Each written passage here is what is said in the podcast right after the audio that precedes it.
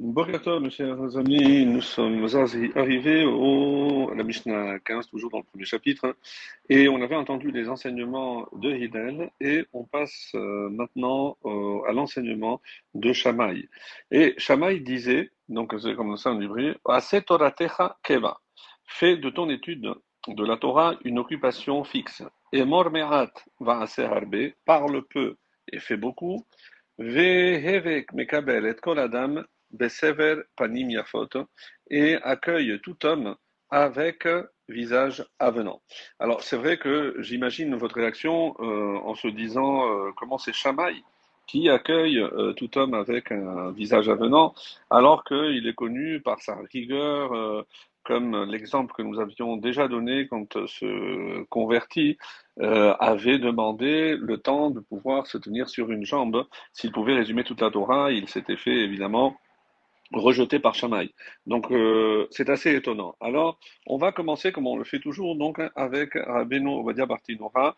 Qu'est-ce qu'il fait? Fais de ton étude de la Torah une occupation fixe. On va voir euh, plusieurs commentaires, notamment celui de, euh, de Rashi, de Rambam ou de Rabbeinu Yona pour essayer de comprendre qu'est-ce que ça veut dire de faire de son étude une occupation fixe.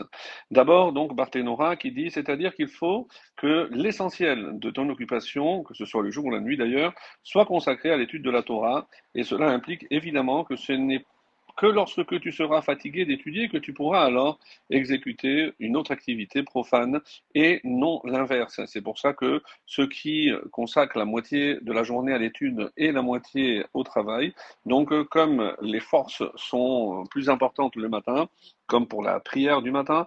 Donc, on euh, s'adonne à cette activité-là profane, donc euh, l'après-midi et non pas le matin. Et euh, en précisant que l'essentiel de l'occupation soit toujours orienté vers le travail, impliquant que ce n'est que lorsque tu cesserais de travailler que tu t'occuperais d'étudier la Torah. Et euh, continue Barthénora en disant J'ai trouvé écrit que cet enseignement, donc fait de ton étude de la Torah une occupation euh, fixe, vient dire ne sois pas rigoureux avec toi-même, alors que tu peux être un peu plus permissif pour les autres, ni rigoureux avec les autres, alors que tu es permissif avec toi-même. Fais plutôt en sorte que ta Torah soit fixe, c'est-à-dire constante, tant à, ton, à ton égard que euh, à l'égard des autres. C'est ainsi qu'on rapporte par exemple ce verset dans Ezra chapitre 10, le verset 10, car Ezra s'était disposé à étudier en profondeur la Torah de Dieu, à l'accomplir et à l'enseigner aux enfants d'Israël. Et de là, il ressort que c'est dans les mêmes conditions qu'il s'était disposé à lui lui-même l'accomplir, qu'il enseignait aux enfants d'Israël. Donc on ne peut pas exiger plus des autres que de soi-même, et c'est assez étonnant lorsqu'on sait que Shamaï était très rigoureux, pas simplement envers lui-même, mais envers les autres aussi. Parle peu et fait beaucoup, comme on trouve que ce, ce fut le cas, notamment celui de Abraham Avinu, parce que euh, il a dit d'abord, lorsque d'ailleurs les trois anges sont arrivés, dans le quatorzième chapitre de Bereshit, je prendrai du pain. Alors qu'en fin de compte, hein, lorsqu'on voit un peu plus loin, qu'est-ce qu'il a dit? Il a dit donc il a pris un bovin tendre et bon, etc. Donc euh, il a fait plus que ce qu'il n'avait dit. Accueille tout homme euh, avec un visage avenant, à savoir que lorsque justement tu euh, introduis des invités chez toi, ne leur tire pas, on va dire, une mine euh, parce que tu es mécontent que tu as dû les inviter chez toi, parce que c'est quelqu'un donc qui fait grise mine, surtout lorsqu'il accueille des convives, quand bien même il leur donnerait tous les cadeaux et les meilleurs plats, les meilleurs mets, il sera considéré comme ne leur ayant rien donné du tout, donc extrêmement important dans ce qu'on appelle les halachot de Arnasat Orchim. Il ne suffit pas simplement de leur donner des bons plats, mais aussi un bon visage, un bon accueil. Il faut noter aussi que les trois avertissements qui sont ici euh, enseignés par Shamaï, continue par Tinora, viennent un petit peu en contrepoint de trois catégories de personnes qui sont d'ailleurs évoquées par le prophète Yirmiyahu euh, dans le chapitre 9, où il est question du sage, du puissant et du riche. Donc par rapport au sage, qu'est-ce qu'il dit Shamaï Fais de ton étude euh, de la Torah une occupation fixe. Alors après, par rapport aux riches, qu'est-ce qu'il dit Shamaï Parle peu et fais beaucoup, afin d'être digne donc de garder et de préserver ta richesse. Et par rapport aux puissants, il nous dit Accueille tout homme avec un visage avenant, afin qu'il s'emploie à vaincre son mauvais penchant et à lutter contre euh, son mauvais cœur qui peut le pousser naturellement à dénigrer euh, ceux qui ne sont pas aussi puissants que lui, ceux qui se trouvent sous sa tutelle ou son pouvoir. En effet, voici ce que nous avons enseigné plus loin dans le chapitre 4. La première Mishnah dit Quel est l'homme puissant? C'est justement celui qui sait dominer son mauvais penchant. Ça, c'était pour le commentaire de Bartinora. Ensuite, euh, Rashi est beaucoup plus euh, pragmatique et euh, pour, le coup il est un peu plus dur. Donc sur le début de son enseignement, c'est-à-dire ne te fixe pas des moments dans la journée pour étudier la Torah, mais fais de la Torah ton occupation constante toute la journée. Alors est-ce que ça veut dire qu'il est contre le travail? Non, certainement pas.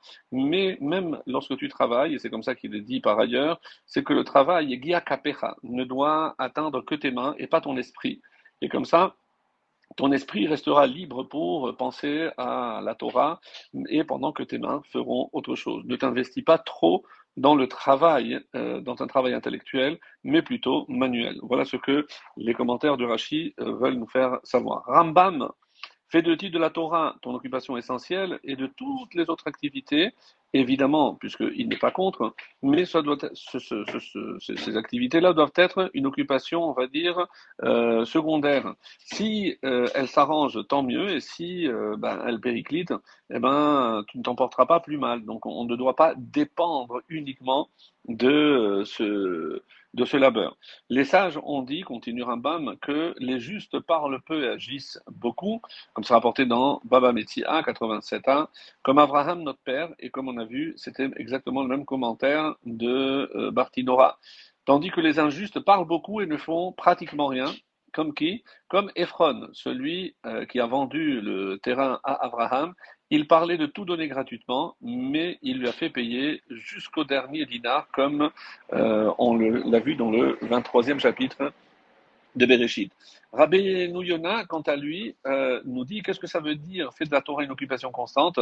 Ben, Il compare un autre enseignement dans Avot de Rabbi Nathan qui fait de sa Torah une occupation essentielle et de son travail une activité secondaire. On fait de lui l'essentiel euh, dans le monde à venir mais qui fait de sa Torah une activité secondaire et de son travail une occupation essentielle, on fait de lui un subalterne dans le monde à venir, c'est-à-dire même s'il n'a pas commis de transgression et seulement parce qu'il n'a pas fait de sa Torah son occupation essentielle, et bien qu'il mérite d'accéder au euh, Gan Eden, il restera un subalterne, donc un deuxième poste. Parle peu, agis beaucoup. Quand tu promets à ton prochain de faire quelque chose en sa faveur, promets peu et fais beaucoup. Et il donne le même exemple que Abraham Avinu. Une autre explication, par peu, agis beaucoup, est une dimension supérieure que nos maîtres dans Avod de Rabbi Nathan au chapitre 13, apprirent de Hakadosh Baruch d'Hachem, qui promit à Abraham de délivrer son peuple par deux lettres de son nom, seulement, comme il est dit, je jugerai le peuple qui les a servis, Dan, Dan Anochi, Daletenun, et il verra par 87 mots, comme il est dit, est-il un Dieu qui est essayé de venir prendre pour lui un peuple du sein d'un peuple par des épreuves, par des signes, par des prodiges, par la guerre, etc. Donc, comme on le voit dans le verset dans Devarim, Deutéronome 4. Euh, à ce sujet, Rav Saadia disait que si, ayant promis à nos pères de les délivrer par deux lettres, il accomplit en leur faveur tant de miracles et de merveilles pour leur libération, pour la libération, pardon, à venir, dont les promesses écrites emplissent nombre de passages euh, dans les prophètes, Jérémie, les livres des prophètes, eh ben, ces actes seront a fortiori encore plus merveilleux que ce, quand, ce, ce, qui est écrit et tout, tout ce qu'il a promis. Il faut savoir cela et réfléchir, continue euh, Rabbeinu et prendre en considération que l'on recevra un grand salaire du fait de ces promesses. Voilà mes chers amis, euh, à la prochaine.